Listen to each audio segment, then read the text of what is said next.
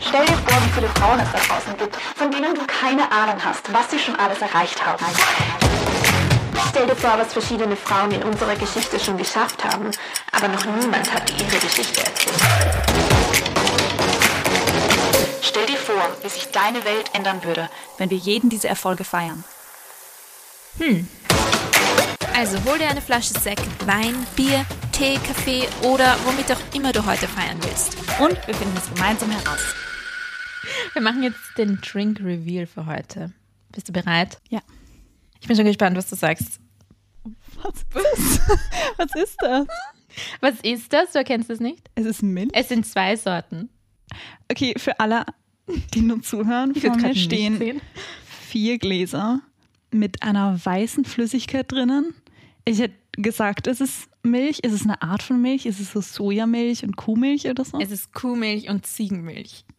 Na schau. Hast du schon mal Ziegenmilch getrunken? Ich nämlich nicht. Ich auch nicht. Das war gerade eine wunderschöne Revelation, so mit Tuch drüber und allem drum und dran. Ich bin begeistert. Fangen wir an mit der Ziegenmilch. Ja, Milch halt, oder? Schmeckt genauso wie Kuhmilch. Ja, wir können einen direkten Vergleich machen mit der Milch. Prost. Mm, Ich schmecke schon einen Unterschied. Es schmeckt irgendwie milchiger, die Ziegenmilch. Es schmeckt schon nach Ziege. Ich schmecke den Bauernhof raus. Ich weiß, was du meinst. Es schmeckt mehr so, als hätte ich es gerade gemolken.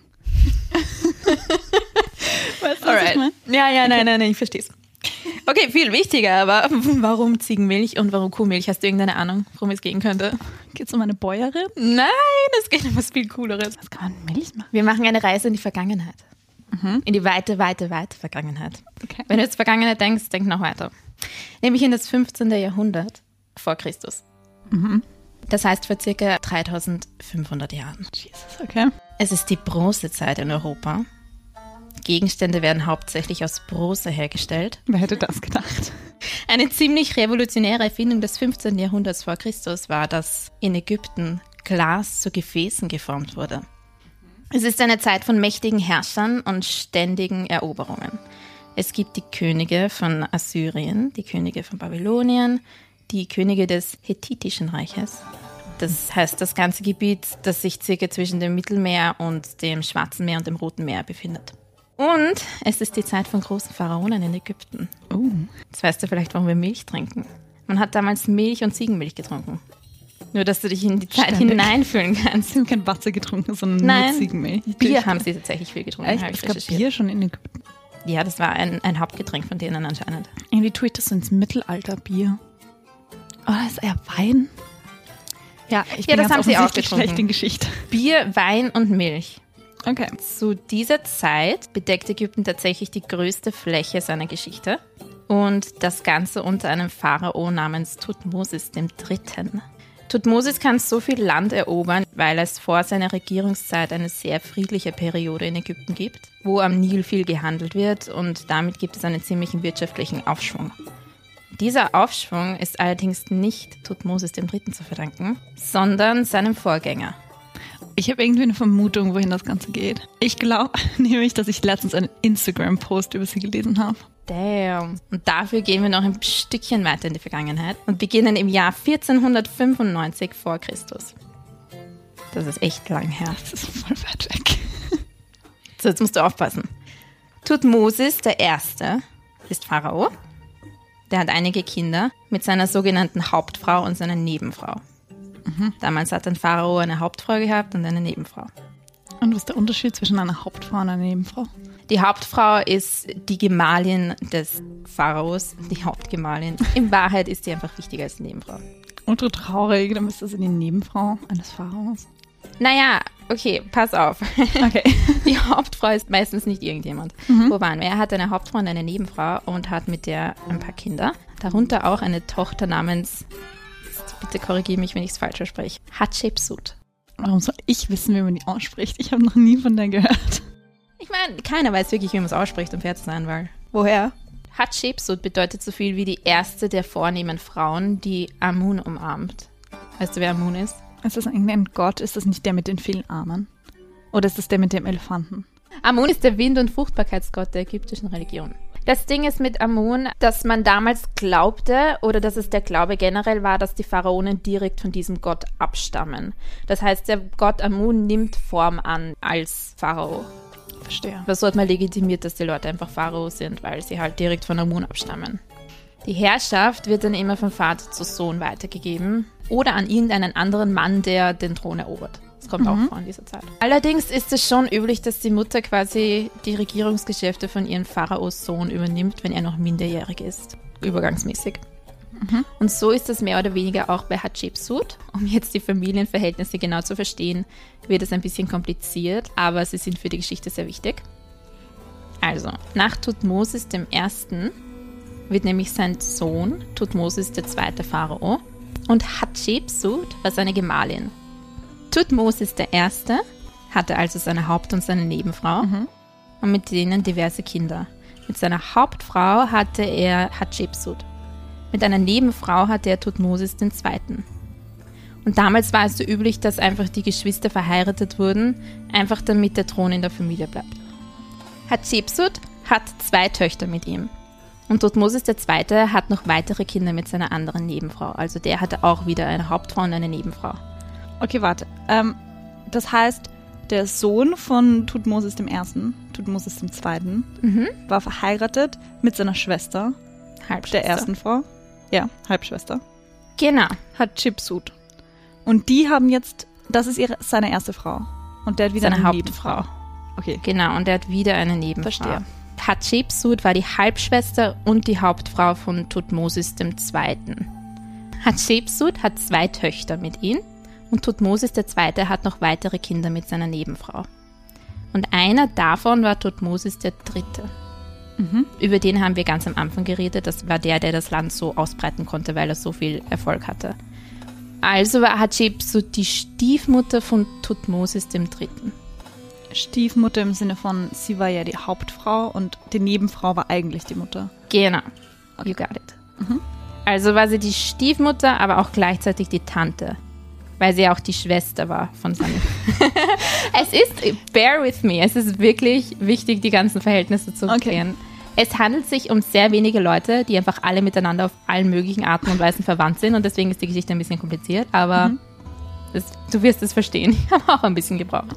Aber ja, nach dem Tod von Tutmosis II., also jetzt dem Ehemann von Hatschepsut, der hat nicht sehr lange regiert. Man hat seine Mumie gefunden und man schätzt ihn auf ca. 20, 30 Jahre. Ein paar Jahre war er Pharao und dann ist er verstorben an was auch immer, man weiß es nicht.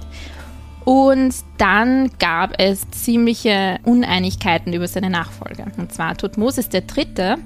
war noch ein Kleinkind. Und der hatte zwar ältere Brüder, die sind aber schon sehr jung verstorben. Das heißt, es war nur noch Tutmosis III. über als Sohn.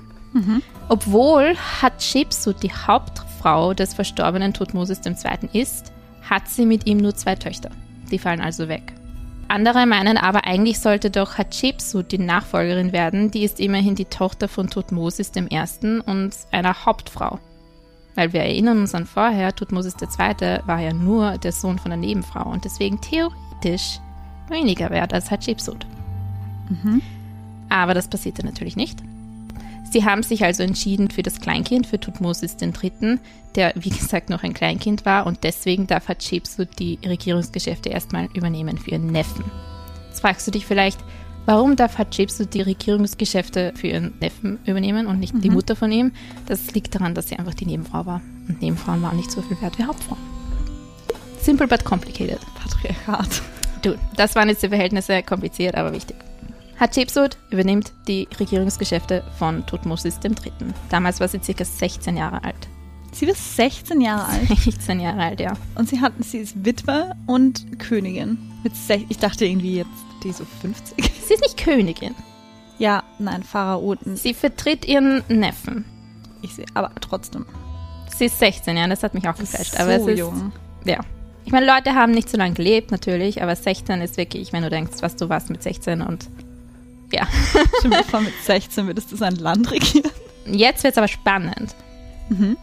Im offiziellen zweiten Regierungsjahr von Tutmosis III. gibt es nämlich eine Machtübernahme von einem Pharao namens Matkare. Und Matkare ist Pharao bis 1458 vor Christus, das heißt über 20 Jahre, bis dann Tutmosis III. erst wieder die alleinige Macht hat.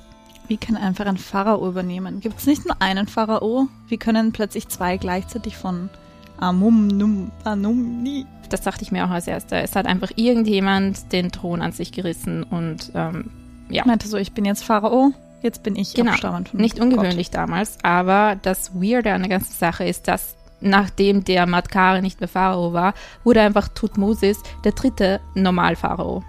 Und Tutmosis der dritte wurde auch immer als zweiter Pharao, also es war quasi eine Parallelregentschaft von den beiden eingeführt. Es wäre komisch, wenn irgendjemand einfach den Thron übernommen hätte und Tutmosis dann einfach zurückgekommen ist, weil eigentlich hätte er ihn ja besiegen müssen, damit er den Thron kriegt Gott. Ja. hätte ihn ja den Thron weggenommen. Also das macht irgendwie keinen Sinn. Das ist die Version, die man tausende Jahre geglaubt hat. Bis ins Jahr 2007. 2007.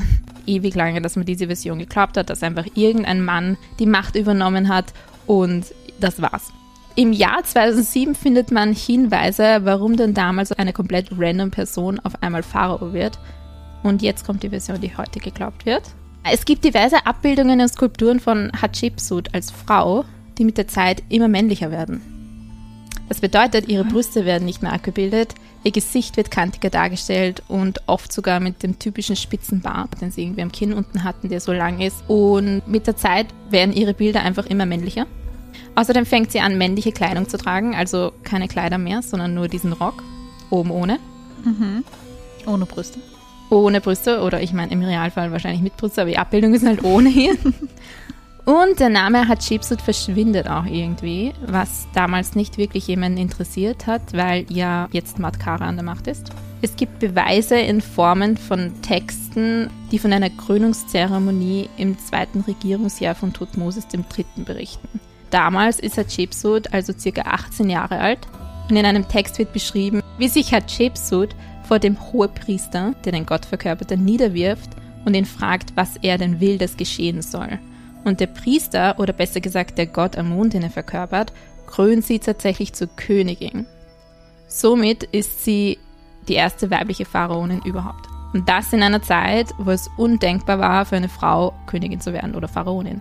Und Historiker sagen, dass Hatshepsut eine unglaubliche Unterstützung von Priestern und anderen wichtigen Personen gehabt haben muss, damit dieser Move überhaupt möglich war für sie, weil es einfach damals undenkbar war, dass irgendeine weibliche Person auf dem Thron sitzt. Von da an ist es ja doch nicht immer leicht für sie. Wie ich vorher schon erwähnt habe, war es der ägyptische Glaube, dass die Pharaonen direkt von Gott abstammen. Und jetzt kommen wieder die Familienverhältnisse ins Spiel. Hatshepsut muss sich rechtfertigen, dass sie auf dem Thron sitzt als Frau, weil geglaubt wird, dass Frauen nicht vom Gott abstammen. Oder vom Gott Amun. Was absolut keinen Sinn macht, wenn sie. Es ist ja ganz egal, ob es ein Junge oder ein Mädchen ist, die stammen ja trotzdem von beiden ab. Und wenn der Vater von Gott abstammt, müsste auch die Tochter auch von Gott abstammen. Ja, und das ist nicht das einzige Problem, weil da dachte ich am Anfang auch, okay, gehen wir davon aus, wir, wir setzen uns jetzt einfach die Brille von damals aus und gehen davon aus, dass einfach nur Männer von Gott dann abstammen können. Jetzt ist das Ding aber, dass sie sich rechtfertigt hat, indem sie gesagt hat, gut, wenn ich nicht von einem Gott abstamme, wie soll dann Tutmosis, mein Ehemann, sagen, dass er von Gott abstammt? Da dachte ich zuerst auch, ja gut, aber du bist eine Frau, also damals hat man anscheinend geglaubt, das ist einfach wegen dem Geschlecht nicht möglich. Also ich habe nicht verstanden, die Argumentation war für mich schwach, dass sie einfach sagt, hey, der Dude hat dieselben Eltern wie ich. Und da haben wir das Problem. Der Dude hat nämlich nicht dieselben Eltern wie sie, sondern das sind ja nur Halbgeschwister. Das heißt, sie haben denselben Vater. Dann dachte ich mir, okay, auch hier ist das Problem nicht, weil sie haben denselben Vater, der gibt die Göttlichkeit weiter an seinen Sohn. Dann bin ich noch weiter zurückgegangen und bin draufgekommen, Tutmosis der Erste, ich wollte über seine Eltern forschen und wollte wissen, wer seine Eltern sind und habe einfach nicht gefunden, wer sein Vater ist, sondern nur seine Mutter. Weil sein Vater ist unbekannt bis heute. Dann dachte ich mir, wow, wie ist der Pharao geworden? Okay, vielleicht hat er den Thron erobert und ist dadurch irgendwie durch Gott auserwählt worden und deswegen ist er jetzt mehr oder weniger ein Gott. Nein, hat er nicht. Weißt du, wie er Pharao geworden ist? Er hat die Tochter eines Pharaos geheiratet. Moment of Silence. So ist Tutmosis der erste Pharao geworden. Das heißt, wir haben einen, einen Urpharao, der Schwiegervater von Tutmosis I., hat eigentlich die Göttlichkeit, gibt sie, wissen wir nicht an wen weiter, wenn wir sagen, es, er gibt sie nur an Männer weiter. Es wird sein Schwiegersohn Pharao, nicht seine Tochter, die von ihm abstammt, sondern sein Schwiegersohn. Das heißt, wenn du jetzt weiter denkst, Tutmosis I. hatte eigentlich gar keine Göttlichkeit in sich. Hatschepsut hat das erkannt und meinte, meine Mutter ist diejenige, die die Göttlichkeit bekommen hat, mhm. weil die Hauptfrau ist diejenige, die die wirkliche Nachfahrin war von ihm. Oh, wow. Das heißt, ihr Opa, ihr leiblicher Opa war es der, ja. der eigentliche Pharao. Das heißt, ihr Stiefbruder hatte eigentlich überhaupt keine wirkliche... Diese, wow, all die Jahre sind wir jemandem gefolgt, der eigentlich überhaupt nicht göttlich ist. Und das war damals egal. Ist es offensichtlich. Wie, wie dumm müssen sich die Priester gefühlt haben? Sie so, oha. Ups, das haben wir wohl übersehen. Ich glaube nicht, dass das wirklich zur Diskussion stand damals, weil es war einfach diese Geschlechterfrage. Ja, Und ich, mein, ich weiß, was Töchter, du meinst. Es macht überhaupt keinen Sinn von der Vererbungsreihenfolge. Also wenn man wirklich annimmt, dass quasi die, die Göttlichkeit weitergegeben wird von mhm. Erbe zu Erbe, dann ist das crazy. Ja, aber das ist ihnen komplett egal gewesen, glaube ich. Es ging wirklich nur darum, dass sie, es wer weiß, wie viel das gewusst okay. haben. Ja, wahrscheinlich. Aber Hatshepsut hat dann mehr oder weniger so eine kleine PR-Aktion gestartet für sich selbst. Die Historiker sagen, sie muss definitiv mächtige Unterstützer gehabt haben. Einfach, dass sie diesen Move macht, dass sie sich zur Pharaone krönen lässt, weil das wirklich undenkbar war zu der damaligen Zeit. Und sie hat ihre Geschichte so verbreiten lassen, dass es damals so war, dass Amun sich in ihre Mutter verliebt hat und die Form ihres Vaters annahm und dadurch sie gezeugt wurde. Also eigentlich ist Tutmosis der Erste ihr menschlicher Vater, allerdings bei ihrer Zeugung war Amun ihr Vater. Genius, oder? Diese, das verstehen die Bürger nie im Leben. Die Wahrheit checken die nicht. Also erzähle ich ihnen einfach irgendwas von wegen, meiner Mutter ist Gott erschienen und ich bin entstanden. Das ist so eine Jesus-Geschichte. Siehst du, ich weiß nicht, ob sie das vielleicht geglaubt hat tatsächlich. Ich, ich meine, es war echt vor langer Zeit. Ich habe keine Ahnung, wie man damals gedacht hat. Wenn man an den Gott Amun glaubt, dann nehme ich an, dass man sich das durchaus. Ja, woher will sie wissen, dass das Amun ihrer Mutter erschienen ist und sie gezeugt hat? Ich meine, sie war ganz offensichtlich nicht anwesend bei dem ganzen. Sehen wir es einfach als strategischen Move. Ja, ich würde ich echt. Ich sehe das wirklich als Power Move von ihr einfach. So, das checkt niemand. Ich erzähle ihnen einfach die Geschichte, die sie hören wollen. Finde ich verdammt gut. Nehme ich. Gekauft. So weiter im Text. Das Ding ist danach, und das ist auch der Grund, warum einfach so lange nicht aufgedeckt wurde, wer eigentlich Matkare der Pharao ist und Hatshepsut und wohin sie verschwunden ist, ist, dass einfach viele Reliefs und Statuen und Texte und Inschriften und so einfach zerstört wurden und zerkratzt wurden. Man glaubt zu dieser Zeit, wenn man die Bilder zerstört, dann gibt es keine Beweise, dass es passiert ist und deswegen ist es nicht passiert. Also wie wenn man heute kein Bild macht, dann ist es nicht passiert. Pixar didn't happen quasi. Und das hat definitiv funktioniert, wie man weiß, weil das war echt 3000 Jahre lang, wusste niemand davon. Es gab keine Beweise einfach dafür. Es gibt allerdings Darstellungen von einem Pharao dieser Zeit namens Matkare eben. Und Historiker glauben heute, dass sich Hatschepsut im Laufe der Jahre einfach immer mehr als Mann darstellen hat lassen, damit sie einfach als Pharao akzeptiert wird.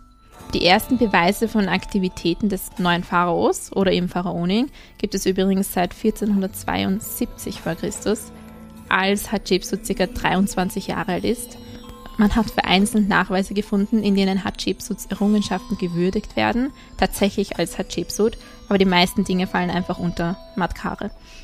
Offiziell ist es nämlich so, dass noch immer Tutmosis III., also der Nachfolger von Tutmosis II., der offizielle Nachfolger ist und Matkare oder Hatschepsut nur eine Art Übergangsperiode, die allerdings fast 22 Jahre dauerte. Das heißt, es war nicht so, dass sie einfach nur die Regierungsgeschäfte übernommen hat, sondern sie hat sie auch nicht hergegeben. Oder sie hat sich als Matkara abbilden lassen und war so an der Macht.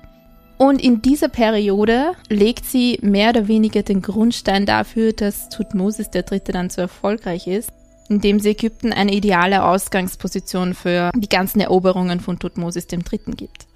Man beschreibt diese Epoche als Glanzzeit der ägyptischen Geschichte.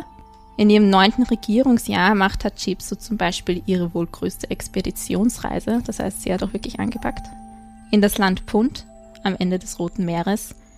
Heute liegen in dem Gebiet die Länder Eritrea und Somalia.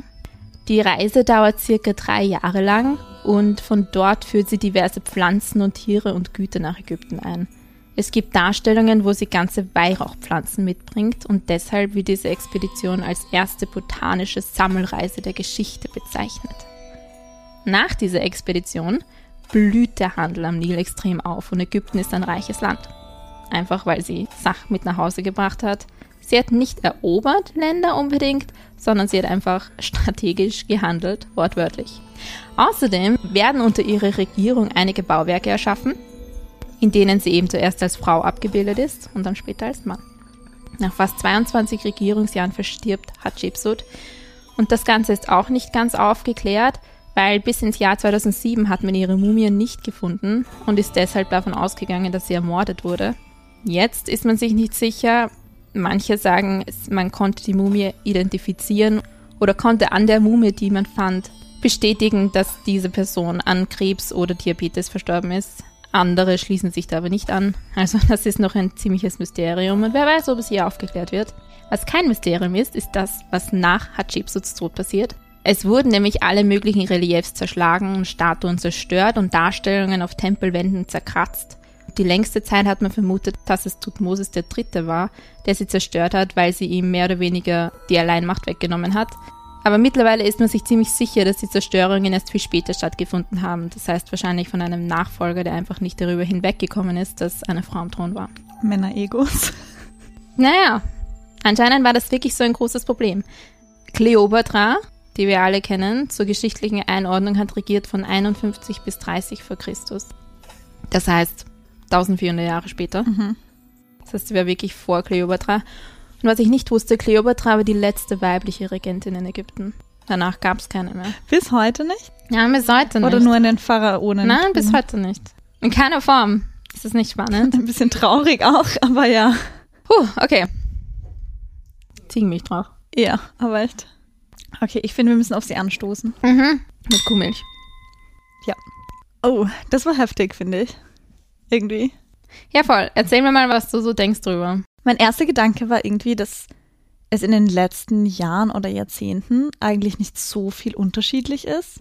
Weil ich finde, dass sich auch heute Frauen, die politische Positionen bekleiden, oft Anzüge anziehen oder halt sich eher männlich oh, kleiden. Du ziehst dich auf das Äußere hier. Ja. Okay, interessant, so habe ich das nicht gesehen noch. Ich weiß nicht, das war irgendwie mein erster Gedanke, als du meintest, okay, sie hat sich halt männlicher darstellen lassen und mit Bart und so. Oh, wow, das ist ein cooler Gedanke, das dachte ich echt nicht. Dass das auch heutzutage gefühlt schon so ist, dass sich Frauen öfters männlicher kleiden in so, gerade was Politik und Business und so angeht, mhm. um ernst genommen zu werden, weil wenn du so mit Röckchen ankommst, dann heißt es gleich, ah, die Sekretärin kommt Wasser ja. bringen und nicht, das ist die Chefin. Mhm. Ich weiß nicht, das ist, war nur so ein Gedanke, den ich hatte, als du eben meintest, dass sie sich so äußerlich anders darstellen hat lassen, um Respekt zu gewinnen. Und ich dachte mir, wow, irgendwie ist das noch immer so. Du hast so recht. Ich denke gerade an diverse Politikerinnen und echt, mir fällt jetzt nicht wirklich jemand ein, der einen Rock oder ein Kleid anhat. Ja. Zumindest nicht bei großen Events. Ich dachte, und ich dachte auch, du gehst jetzt dahin mit deinen Gedanken, ähm, ein Gedanke von mir war sofort, damals, vor 3500 Jahren, war es quasi ein Big Deal, dass eine Frau Pharaonin wurde und wir feiern das heute noch irgendwie oder es ist heute noch bekannt. Und dann dachte ich mir jetzt gerade, ich meine, wie wir uns gefreut haben, als Brigitte Bierlein kurzfristig Kanzlerin wurde und jetzt mit Kamala Harris, wie die rund um die Welt gefeiert wird, einfach weil sie eine Frau ist. Und ich denke mir, warum ist das eigentlich nötig, dass wir das so feiern. Siehst du nicht mal an der Spitze. Ja. Das heißt, es hat sich in diesem Bereich irgendwie überhaupt nichts geändert. Zwischenzeitlich vielleicht. Ich finde, es ist auf jeden Fall besser geworden. Aber wenn man dann drüber nachdenkt, so es ist 3500 Jahre her. So, wie traurig wäre es auch, wenn es nicht besser geworden wäre. Ja, aber ist es besser geworden? Ich glaube, es ist da, also insofern besser geworden, dass sich die Leute als Frauen zeigen können und wir sie als Frauen akzeptieren. Ich meine, allein, dass ich diesen Satz sage, ist schon ein bisschen traurig, aber mhm. ähm, es gibt Frauen an der Macht, und Anführungszeichen, Spitzenfrauen, und das wurde definitiv in den letzten Jahren um einiges mehr. Aber es sind halt immer noch sehr, sehr wenige und deswegen finde ich, muss man auch jeden, jede Einzelne quasi feiern, die es hinbringt und die das schafft. Ich ja. meine, vor einem Jahrhundert durften Frauen noch nicht mal arbeiten ohne die Einverständniserklärung von ihrem Ehemann. Mhm. Wie hätten sie es denn zur Pharaonin bringen sollen. Ich meine, Politikerin. Ich finde das Äußerliche wirklich sehr spannend da jetzt bei dieser ganzen Geschichte, weil ich habe da wirklich weniger jetzt, wie man sich zeigt. Ich wollte dich eh fragen, gab es in deinem Leben schon mal eine Situation, wo du das Gefühl hattest, du musst dein Äußerliches verändern, einfach um mehr Kompetenz auszustrahlen oder um respektierter zu werden? Hm. Ich habe schon das Gefühl, das ist jetzt vielleicht in eine ganz andere Richtung, aber so, wenn man fortgeht oder so, Mhm. wenn man so ein Röckchen trägt oder so in einem Club. Ich mache das persönlich sehr, sehr ungern. Manche Frauen machen das sehr gern. Und ich habe schon das Gefühl, dass ich mich da manchmal absichtlich dann eben eine Hose oder so an, anziehe, um, ich weiß nicht, kompet nicht kompetent, aber halt um nicht so weiblich zu wirken, damit ich mich irgendwie schütze, was irgendwie traurig ist, wenn ich jetzt drüber nachdenke. Aber da geht es jetzt eher um so das Sexuelle irgendwie. Ja, aber trotzdem, es ging irgendwie darum, dass du dich anders anziehst, um Mhm. männlicher zu wirken. Also nicht unbedingt männlicher, aber halt, Mhm. weil Weiblichkeit so als schwach gesehen wird. Weißt du, was ich meine? Hast du dich schon mal anders angezogen, um Respekt von irgendwem zu bekommen? Ich habe nachgedacht und ich glaube nicht wirklich. Ich weiß nicht. Das ist eine schwierige Frage eben, weil ich habe echt die Frage habe ich geschrieben und ich dachte mir, ich habe so eine Experience habe ich noch nicht gehabt, wirklich, dass ich sage, ich muss mein Äußerliches verändern, dass ich irgendwie mehr Respekt bekomme. Aber vielleicht bin ich auch zu jung noch dafür. Ich weiß es nicht. Vielleicht habe ich noch zu wenig Lebenserfahrung. Vielleicht steckt man auch einfach in diesem gesellschaftlichen Konstrukt irgendwie drinnen, dass es für uns normal ist. Ich meine, es geht ja auch in beide Richtungen eigentlich.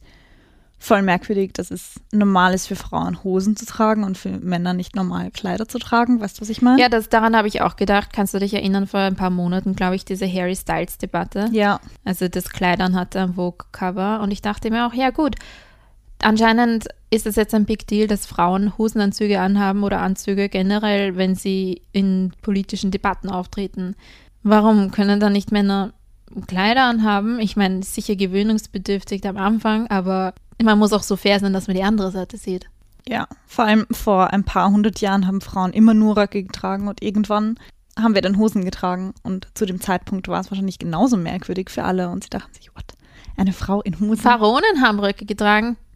Ja, die Männer. Es gibt Kulturen, wo noch Kleider getragen werden von Männern oder irgendwelche Art von Ich habe Tunika. letztens auch wieder ein Bild gesehen von irgendwelchen, ich weiß nicht mehr welcher Präsident es war, aber irgendein amerikanischer Präsident als kleines Kind und die hatten alle so weiße Kleider an, weil das damals einfach so war. Oh, Kleine okay. Kinder hat man so in weißen Kleidern anzogen. Klar, Taufkleider, die da weißes an, oder? Ja. Ähm, ich möchte noch ein paar Zitate unter Anführungszeichen von Hatshepsut erwähnen, die ich ziemlich Bombe finde. Mhm. Wenn Zitate natürlich, weil man natürlich keine Aufnahmen hat, aber man konnte es von Inschriften und so Zeug. Und es stand ziemlich viel in ihrem Grab, also diesen Tempel, wo die alle begraben sind und so. Mhm. Sie hat gemeint zu dieser ganzen Debatte von wegen Mädchen, Frau, Bursche, was auch immer. Der einzige Unterschied zwischen mir und einem Mann ist, dass ich einen weiblichen Körper habe. Und sie geht weiter und meinte, Amun hat 14 Entwürfe von mir geschaffen und sie waren alle männlich. Er wollte aber den schönsten König überhaupt und hat mir deshalb einen weiblichen Körper gegeben. Ja. Er hat es versucht, 14 Mal einen schönen Mann zu machen, hat es nicht geschafft und deswegen bin ich halt eine Frau. Die Confidence, also ohne, ohne Witz, That's true. Ja, das stimmt. sag das mal von dir. Oh, es gab eh andere Versionen von mir. Die waren halt nicht alle so toll wie ich. Ja. Also generell, was ich für ein Gefühl habe, was ich rüberbekommen habe von Hatshepsut, ist, dass sie einfach eine extrem selbstbewusste Frau ist. Und weißt du, was ich auch dachte? Oh, ich möchte noch eine andere, eine andere Beschreibung von dir vorlesen. Ähm, die lautet, ich bin außerordentlich, ein wunderschönes Mädchen, frisch, von ausgeglichenem Wesen, in jeder Hinsicht göttlich. Ich meine, wenn man das über sich sagen kann, dann muss man ein großes Selbstbewusstsein haben. Das musst du dir auf dein Badezimmerspiegel schreiben und jeden Tag in der Früh vorlesen. Oh, ja. Ich meine, ganz ehrlich, wenn man mit 16 das Selbstbewusstsein hat, zu sagen, okay, ich übernehme jetzt ein ganzes Land und dann innerhalb von zwei Jahren so ein Selbstbewusstsein und solche Unterstützungen aufbaut, dass man sagt, hey, ich bin zwar eine Frau und Frauen sind nicht wert, unter Anführungszeichen, quasi Pharaoninnen zu sein, Mhm. aber ich bringe alle Priester, die extrem göttlich sind und wahrscheinlich, also konservativerer Art und halt alle Leute, die was zu sagen haben, so weit, dass sie sagen, ja, du, ich werfe jetzt all meine Überzeugungen über Bord. Du hast recht, du bist göttlicher Abstammung und wir schreiben die Geschichte um und erzählen den Bürgern irgendeinen Blödsinn über einen neuen König Pharao, der jetzt hier ist und schreiben alles um, damit du das sein kannst. Das hat sie innerhalb von zwei Jahren gemacht, mit 18 Jahren. Ich meine, was, was war das für eine. Davor schon, weil was ich gefunden habe über sie, waren einfach nur Beschreibungen, dass sie eine extreme Ausstrahlung hatte. Gut, wissen kann man es nicht. Das ist wie, wie gesagt, das Inschriften und so und Hieroglyphen und so. Ähm, dass sie so eine Energie und so ein Selbstbewusstsein, so eine Ausstrahlung hatte, dass sie einfach alle mehr oder weniger in ihren Bann gezogen hat und so eine Selbstüberzeugung. Und das muss sie schon das ganze Leben lang gehabt haben, weil ich meine, mit 16, das ist auch eine Sache, wo ich mir denke, man lebt kürzer in dieser Zeit. Das heißt, 16 ist möglicherweise gar nicht jung damals. Wahrscheinlich ist es nicht jung. Ich mhm. habe jetzt nicht im Kopf, wann sie ihre Kinder bekommen. Sie hat übrigens äh, zu den Kindern, sie hatte zwei Mädchen. Mhm. Es gibt auch Hinweise darauf hin, dass sie eigentlich ihre Tochter als Nachfolgerin großgezogen hat und eigentlich wollte, dass die Nachfolgerin wird. Die ist dann aber leider jung verstorben. Und deswegen ist es an Tutmosis den Dritten gegangen. Aber es gibt Hinweise, dass sie wirklich so, so, ja, Frauenpower-mäßig sein wollte. Nice. Nein, nein, meine Tochter wird's. und ich dachte mir auch bei der ganzen Geschichte, manchmal, wir sind heute, was das angeht, offener. Möglicherweise hat sie sich einfach als Mann gefühlt. Kann man ja nicht ausschließen. Das habe ich mir auch gedacht, dass es mich interessieren würde, ob sie sich männlich dargestellt hat, um eben den Respekt von der Bevölkerung oder wen auch immer zu erlangen, oder ob sie sich männlich gefühlt hat und deswegen quasi diesen Weg eingeschlagen hat.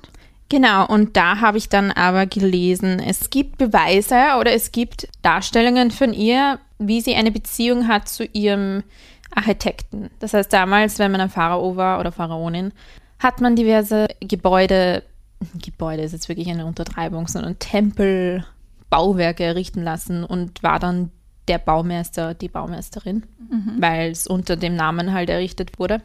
Und ein Architekt gab es, da gibt es Darstellungen von ihr, wie sie mit dem eine Beziehung hat. Von dem her glaube ich nicht. Ich meine, sie kann sich ja auch als Mann fühlen und trotzdem eine Beziehung mit einem Mann haben. Kann sie, ja. Also ich finde das ausschlaggebend, von dem ich glaube, dass es nicht ist, war das Zitat, das du vorher vorgelesen hast. Ja, ich wollte auch gerade sagen. Weil sie irgendwie geschrieben hat, von wegen, ja, er hätte mich als Mann schaffen können und hat mich aber als Frau geschaffen. Irgendwie hat sie wirklich ihren Körper nur als Körper gesehen. Mhm. So kommt es bei mir an. Also sie hat wirklich gesagt, gut, wenn das Äußerliche wirklich so eine Rolle spielt, dann mache ich halt das Äußerliche, wie es anscheinend ein Pharao, wie ein Pharao auszusehen hat. Mhm. Aber es ändert nichts an ihrem Geschlecht. Vielleicht hat sie sich ja nicht wirklich irgendeinem Geschlecht zugehörig gefühlt. Vielleicht war sie non-binary oder das, das sind alles nur Vermutungen in alle Richtungen. Wir haben keine Ahnung, was korrekt ist. Aber wir werden es nie herausfinden. Ja, aber ich finde das ein, ein interessanter Gedanke. Und ich finde das eigentlich voll schön, dass Leute ihren Körper quasi nur als Körper ansehen. Mhm. Weil gerade heutzutage nicht so viel Wert auf den Körper gelegt wird und man scrollt irgendwie durch Instagram und so und denkt sich mal, die ist dünner oder dicker oder breiter oder mehr oder weniger. Mhm. So ein Körper ist eigentlich nur das Gefäß, das unsere Seele quasi hält. War das philosophisch? Wow, das hast du schön gesagt. ja, aber ich meine, es passt zu Hatshepsut. Ich meine, das sagt sie auch mehr oder weniger. Das Einzige, was mich von einem Mann unterscheidet, ist mein Körper. Stimmst du dazu? Denkst du, dass Frauen und Männer gleich sind im Geist, im Gedanken? Also ist es wirklich das Einzige, was uns unterscheidet, der Körper? Wow, das ist eine loaded Frage. Seelenmäßig, wenn du wirklich jetzt die Seele, mhm. Seele meinst, dann glaube ich, gibt es nicht wirklich einen Unterschied. Nein.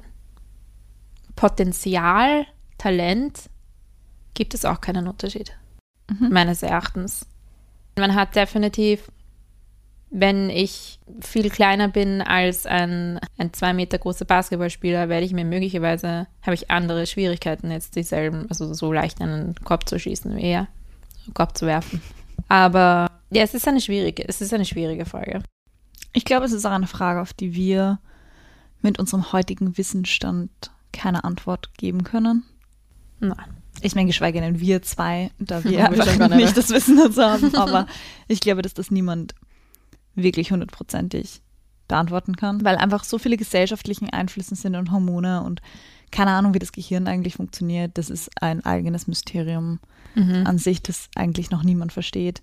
Ich glaube, da gibt es so viele Einflüsse, die niemand verstehen kann und wir wissen alle nicht wirklich, wie ein Mensch zu dem wird, was er wird. Liegt es an Gesellschaft oder sind wir so geboren oder nicht? Oder was passiert eigentlich mit uns? Und deswegen, glaube ich, kann man auch nicht sagen, wo der Unterschied liegt, ob da ein Unterschied ist, in wie groß der Unterschied ist, all die Sachen. Ich finde einfach an ihr so wahnsinnig interessant und spannend, dass ihre Geschichte einfach so viele Aspekte hat, die man heute genauso aufgreifen könnte. So viele Diskussionsfragen und Sachen, wo sie sich durchsetzen hat müssen, die heute noch genauso sind. Und da ist halt der Unterschied zu. Es gibt, es gibt Frauen, wo wir sagen, okay, das ist echt schon lang her und wir meinen halt 1890 oder so. Und das ist halt wirklich Jahrtausende her. Und das sind genau dieselben Struggles auf andere Art und Weisen. Und dass wir das irgendwie aus, aus heutiger Perspektive so analysieren können, macht sie für mich so irrsinnig legendär, weil wir einfach so lange Zeit danach jetzt hier sitzen und darüber reden. Du hast aber irgendwie recht, das ist irgendwie erschreckend, dass wir jetzt und damals so, dass unsere Probleme irgendwie ähnlich sind. Ich weiß nicht, ob es ein es hat sich nicht gebessert oder einfach so eine Art Geschichte wiederholt sich Dinge. Mhm. Aber es ist eigentlich witzig, wenn man drüber nachdenkt, wie ähnlich die Leute jetzt zu damals waren und auch gleichzeitig unterschiedlich. Ja, also das Auftreten und das, wie die Dinge aussehen, dass das so viel zählt. Ja. Und dann vielleicht danach, wenn ich die Leute akzeptieren von Äußerlichen, dann kommt es vielleicht auf dein Talent und dein Potenzial und dein Können und so an. Aber zuerst musst du mal halt so aussehen, wie dass du überhaupt eine Chance hast. Ja. Das fühle ich schon heute auch noch. Glaubst du, dass es heutzutage so funktionieren würde? Also damals glaube ich schon, dass es ein großer Vorteil für sie war, dass damals ja niemand wusste, wie wirklich ein Fahrer oder so aussieht. Mhm. Man hat die immer nur auf Stein gemeißelt oder so gesehen. Die wenigsten Leute haben damals wahrscheinlich wirklich Kontakt mit einem Pharao gehabt. Mhm.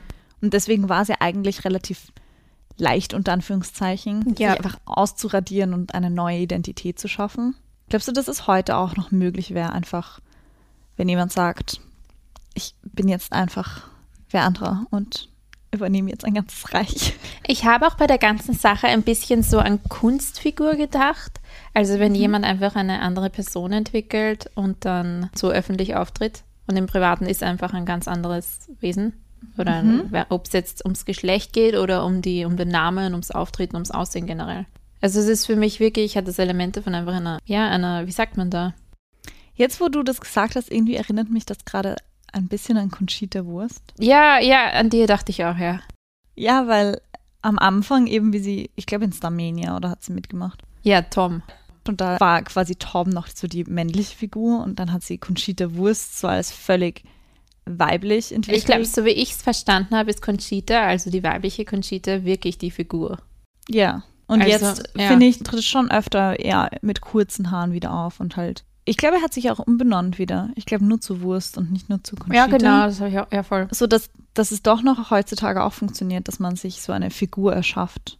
Mhm. Und mit der Figur dann vielleicht erfolgreicher ist als ohne Figur. Weil ich glaube schon, dass das ein großer Teil auch den damaligen Erfolge. Ja, doch. Der Erfolg von Conchita Wurst war, glaube ich, ein großer Teil dieser Kunstfigur und dass diese Kunstfigur so gut repräsentiert worden ist, oder? Mhm. Ja, vielleicht war sie wie so eine Art von Drag Queen, nur auf andere. Ja. Auf, halt umgekehrt. Sie war halt Pharao. Ja. und hat wirklich so mit Bart und mit ja, dem Outfit einfach. Es würde mich voll interessieren, ob sie quasi auch so aufgetreten ist oder ob sie sich nur so zeichnen lassen hat.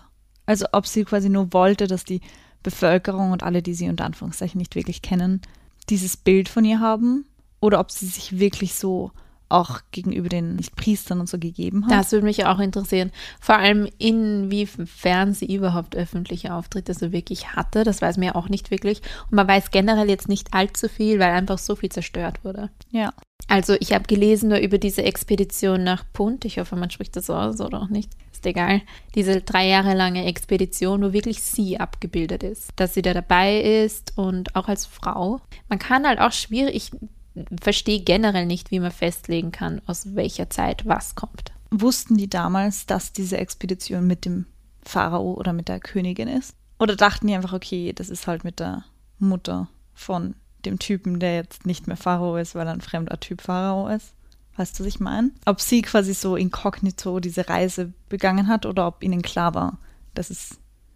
Das ist eine interessante Frage, weil soweit ich das auch verstanden habe, war es damals wirklich auch möglich und gängig auch, dass es einfach mehrere, nicht mehrere unbedingt, aber halt zwei gab, die parallel geherrscht haben. Es gab da auch Abgrenzungen, es gibt irgendwie äh, verschiedene Gebiete und es ist die Rede von zwei Ländern, die irgendwie Ägypten war und so. Mhm. Und sie hat aber über beide geherrscht. Aber auch gleichzeitig wurde immer Tutmosis III. auch als Pharao angegeben. Also ist auch gut möglich, dass sie vielleicht quasi einfach gemeinsam geherrscht haben. Ja, und das war auch bei anderen Pharaonen so. Und ja, also war nicht unüblich, dass man das sich das geteilt hat irgendwie.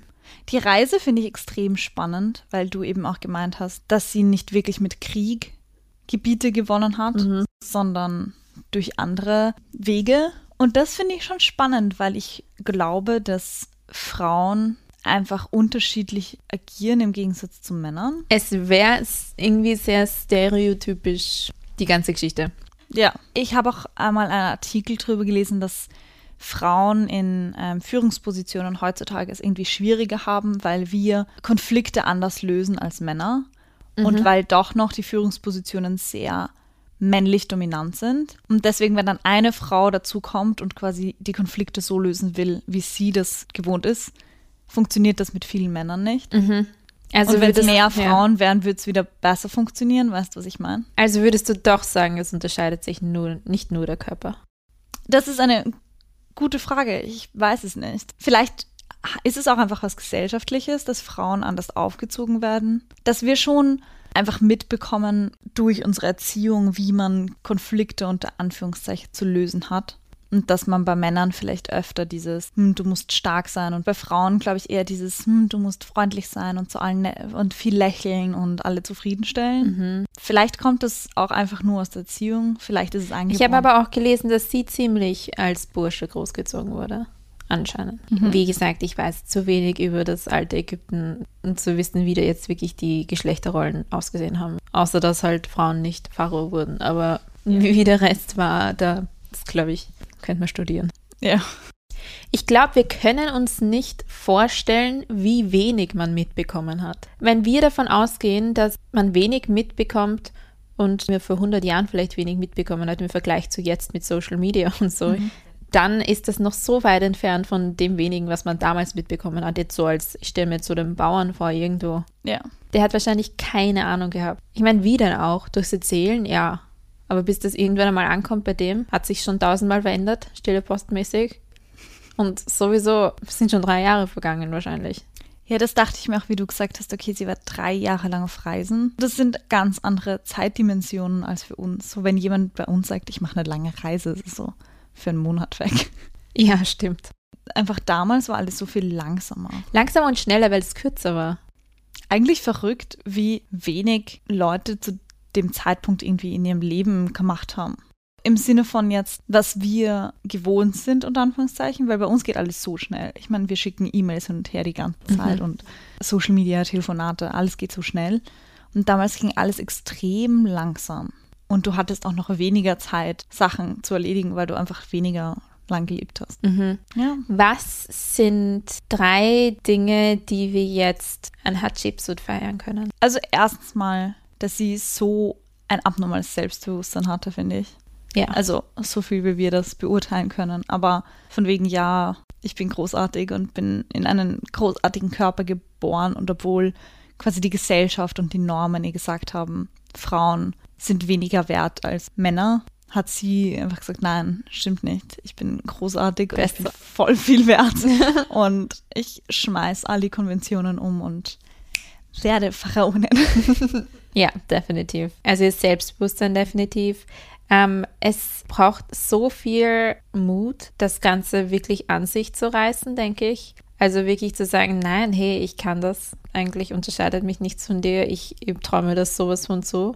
Und ich habe es mir verdient. Ich feiere an ihr einfach auch ihre, ihre kleine PR-Aktion, die sie da gestartet hat. Dieses, ich mache einfach alles dafür, dass die Leute mir glauben und ich suche mir einfach den Teil an meiner Geschichte und hinterfrage den Rest. Und wenn er von Gott abstammen soll, warum, warum dann ich nicht? Ich meine, da muss Intelligenz dahinter gewesen sein. Die muss wirklich nachgedacht haben. Ich meine, ob es jetzt sie als Person war oder ob das irgendwelche Berater, Beraterinnen, was auch immer war, Ja. wissen wir nicht. Aber es hat gewirkt auf jeden Fall. Es klingt so, als hätte sie voll viel Menschenkenntnisse oder als hätte sie einfach die Umstände ihrer Zeit verstanden und hätte sie zu ihrem Vorteil genutzt. Ja, genau. Das, das Bild kriege ich auch. Dieses, ich sehe, wie es ist, ich akzeptiere es, aber ich kann das System auch irgendwie ein bisschen manipulieren. Ich kann mir schon meinen eigenen Weg da irgendwie raussuchen und Also ich kriege trotzdem das, was ich will. ich drehe es mir einfach so. Weißt du, was ich noch extrem feiere? Dass es einfach 3500 Jahre die Geschichte falsch war. Und dass einfach irgendjemand versucht hat, ob es jetzt Tutmosis der Dritte war, was manche Leute glauben, oder irgendjemand anderes, der dann die ganzen Reliefs und ähm, Statuen und so und Hinweise da irgendwie zerstören wollte. Und dann einfach 3500 Jahre später wird es aufgedeckt. Was muss das für eine Genugtuung sein für Vielleicht ist sie? es auch irgendwie ein Ansporn für uns oder wen auch immer das hört. So, wenn man nicht immer gleich den Pat auf die Schultern bekommt, den man sich erwartet für manche Sachen. So, wenn man manchmal einfach großartige Sachen macht und sich richtig fühlt dafür, weißt du, was ich meine? Und manchmal bekommt man dann nicht so die Reaktion von den Leuten um dich herum, die du dir gewünscht hättest. Und ich meine, diese Frau war 3000 Jahre lang vergessen. Willst du jetzt sagen, warte nur 3500 Jahre, alles wird Und gut. dann kommen die Leute und erkennen dein Potenzial. Ja, irgendwie schon. So, es muss ja nicht immer sofort jeder sehen, was du siehst oder das große Bild. Ich meine, sie war extrem fortschrittlich anscheinend. Und jetzt, 3500 Jahre später, denken wir uns so, wow, was für eine fortschrittliche Frau. Auch wenn das damals niemand erkannt hat. Das heißt, wir stoßen heute an auf Hatschepsut, die erste Pharaonin, die sich mehr oder weniger selbst gekrönt hat, die verdammt selbstbewusst war. Wie heißt sie nochmal? Hatschepsut.